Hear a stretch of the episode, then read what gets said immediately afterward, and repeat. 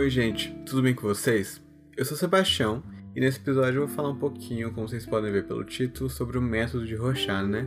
Eu acredito que alguns de vocês já têm um certo conhecimento sobre Rorschach, no sentido que sabem que ele é um teste de personalidade e que envolve manchas de tintas e tudo mais, mas acho que tem bem mais coisas a falar sobre isso, pelo menos nesse primeiro momento. É, o primeiro contato que eu tive de fato né, com o método de Rorschach foi no segundo semestre do ano passado, quando eu fiz a disciplina né, de método de Rorschach e quando eu fiz uma pesquisa sobre e eu tive a oportunidade de fazer a aplicação dele e de alguns outros métodos projetivos, né? Para quem não conhece, para quem não conhece, deve estar se perguntando o que é um método projetivo. Eu vou tentar explicar de uma maneira meio breve, assim, mas, de forma geral, um método projetivo ele visa investigar algumas questões relacionadas a aspectos inconscientes da pessoa, a partir de um objeto mediador, que no caso do Rorschach é a mancha de tinta, né? Então, a partir da exposição à mancha de tinta e da pergunta que é o que isso poderia ser, a pessoa acaba projetando algumas questões dela que são é, evocadas né, pela temática que a prancha exerce e fala algumas questões relacionadas à vivência dela. Então pode dizer, dizer respeito a questões relacionadas a comportamento social ou relações, relação materna, relação paterna e coisas do tipo. Existem alguns métodos projetivos, como o teste de associação de palavras do Jung, o próprio método de Rorschach, o TAT, o HTP, que acho que muita gente conhece, tem que desenhar uma casa, uma árvore, uma pessoa. E todos eles, basicamente, de diferentes maneiras, né, claro, estavam justamente querendo ver questões do inconsciente da pessoa que talvez ela demorasse muito para falar na terapia, né? Uma coisa dos métodos projetivos é justamente essa condensação de sessões de terapia que permite que o psicólogo saiba antes do que ele demoraria muito mais para saber, né? Então, no caso do teste de associação, de associação de palavras do Jung, né, ele saberia muito dos complexos que a pessoa já tem, que talvez demorassem para ser percebidos durante a durante a prática terapêutica, né? Se você não sabe muito bem do que eu estou falando sobre o teste de associação de palavras, eu falo um pouco dele no episódio de Jung. Recomendo você ouvir. Enfim, agora que eu expliquei bem brevemente o que é um método projetivo, eu posso falar um pouquinho sobre quem foi né, o criador do método de Rorschach, que se chama Hermann Rorschach. Ele foi um psiquiatra e um psicanalista suíço que nasceu em Zurique. Ele foi, ele é filho de um pintor e também tem habilidade, também teve, né, habilidades artísticas. E por isso que o apelido dele, se não me engano, na infância ou adolescência, chama, era Mancha de Tinta. E não foi à toa que ele levou esse apelido justamente para a obra a qual ele é conhecido. Ele teve contato com a obra freudiana e fez parte de um grupo de psicanálise né, na Suíça, junto com o próprio Jung, por exemplo. E ele utilizou de seus conhecimentos né, de sua habilidade artística durante o seu tempo que ele trabalhava num centro psiquiátrico, que foi o mesmo em que Jung trabalhou e que ele utilizava o teste de associação de palavras. Aparentemente, esse centro psiquiátrico ele era um, um berço para muitos métodos projetivos. Né? Enfim, o Hermann Rorschach ele basicamente pintava várias manchas de tinta, porque ele queria investigar aspectos relacionados à percepção, por exemplo, e coisas relacionadas também à personalidade. Acho que muito como essas duas coisas se relacionavam. Ele aplicava na, na, população clínica e pessoas que não tinham algum quadro clínico, né? E ele percebia que havia diferenças entre pessoas com, por exemplo, um diagnóstico de esquizofrenia ou quadro psicótico e pessoas que não tinham esse diagnóstico, né?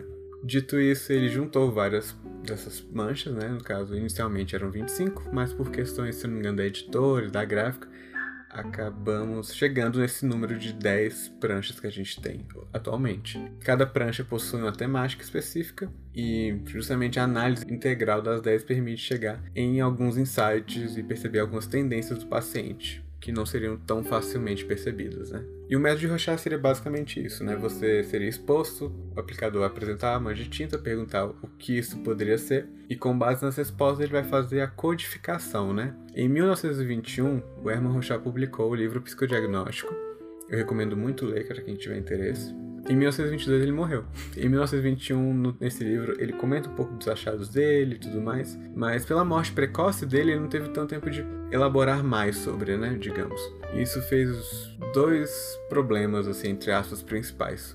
O primeiro é de fato um problema, que foi o uso indiscriminado do método de Rorschach durante muito tempo, que fez com que ele tivesse a fama que perdura até hoje de um método muito duvidoso e misterioso, assim. Realmente sobre o que ele de fato é capaz de medir, quando pode ser usado, isso não é algo que beira a pseudociência. A segunda questão diz respeito a que vários movimentos diferentes do Rorschach surgiram, né? que seriam as escolas, que usam sistemas de codificação, que é basicamente análise das respostas de maneira diferente. O primeiro deles é o sistema compreensivo, que se não me engano é o mais famoso. O segundo é o RPAS, que é um método mais moderno, entre aspas, porque utiliza o computador e de um software para fazer análise. E o terceiro é, o, é, a escola francesa, né, a escola de Paris, que é o método pelo qual eu aprendi e tem uma proximidade maior com a psicanálise, né? E, bem, eu não tenho, eu não tenho muito conhecimento sobre os outros dois, então não posso fazer essa comparação sobre qual é melhor, mas eu acredito que a princípio não tem nenhum melhor. Vai depender muito de uma afinidade que o psicólogo vai ter com ele. Eu digo psicólogo e faço essa restrição porque para você poder comprar né, as pranchas do Médio Rochal, você tem que ser um psicólogo com CRP. Então você tem que ter a sua carteirinha do Conselho Regional de Psicologia do seu estado.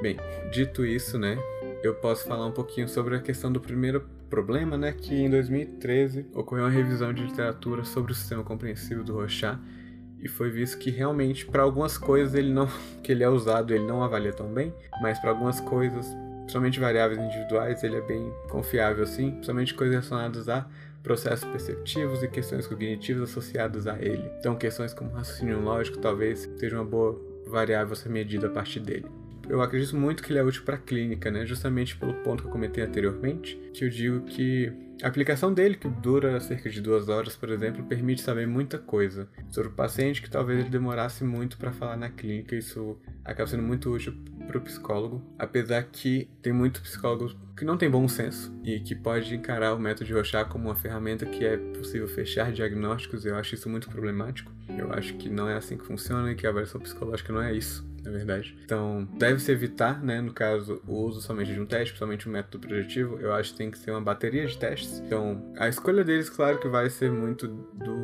psicólogo e da preferência dele, mas acho que varia muito bom senso também. E que não pode esquecer da entrevista clínica, né, que permite muita coisa. Se você vê algo na entrevista clínica e que o Rochard corrobora, tudo bem, é interessante isso. E outra coisa é que não é recomendado, e eu acho que não deve acontecer em hipótese nenhuma, que o psicólogo faça a aplicação do Rochard ou de algum método projetivo se ele já trata o paciente há um bom tempo por conta de questões relacionadas à transferência e o vínculo terapêutico e contra-transferência, né, aparecem muito e podem influenciar nas respostas e, consequentemente, na análise também, que acaba não sendo a mais válida. Então, acho que é bom ter em mente essas questões quando a gente fala do método de Rochard, né?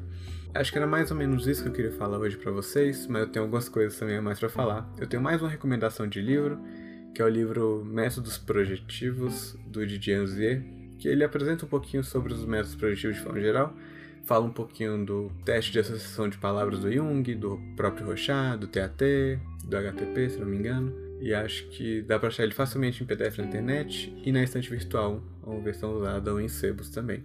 Tem um teste que ele é meio que filho do Rochat também, que se eu não me engano também nasceu na Suíça, que é o teste Zulliger, ou teste Z. Ele também é um teste de manchas de tinta, mas diferentemente ele não quer fazer essa avaliação da personalidade e nem das estruturas, né?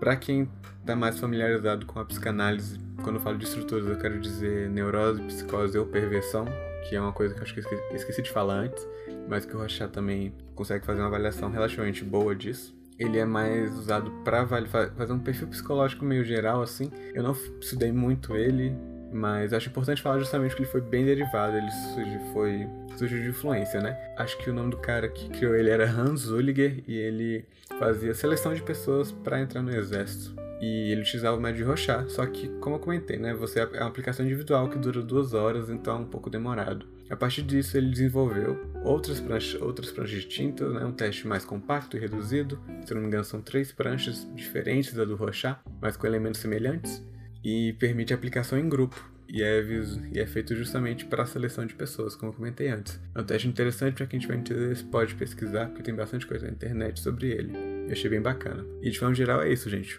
Fiquem atentos para o próximo episódio, que provavelmente eu vou falar do teste de apercepção temática, que é outro método projetivo que eu tive a oportunidade de estudar ele também. Tchau, tchau e fiquem bem.